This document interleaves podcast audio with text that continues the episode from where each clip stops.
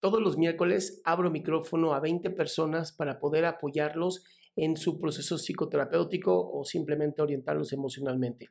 Este es solamente un fragmento de este programa. Se llama Pregúntame en Zoom. Sale todos los miércoles a las 6 de la tarde, Ciudad de México. Espero que lo disfrutes.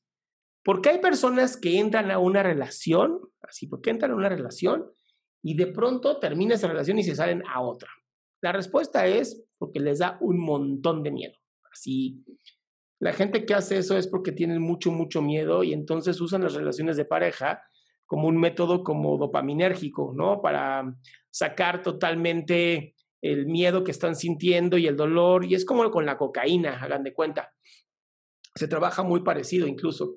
Eh, las personas que tienen esto, pues sí, sí trabajan como si fuera un problema de cocaína y entonces eso hace que pues, automáticamente eh, otra relación es lo que hace que se les quite este dolor. Entonces, por eso funciona el, el, famoso un clavo saca otro clavo. No es lo más sano, honestamente, se me hace una estupidez, de verdad.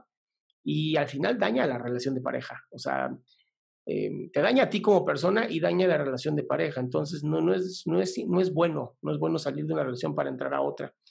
Qué bueno que te quedaste hasta el final de este programa. Si tú quieres participar, te invito a la página www.adriansalama.com, en donde están todas las instrucciones para participar todos los miércoles en este programa.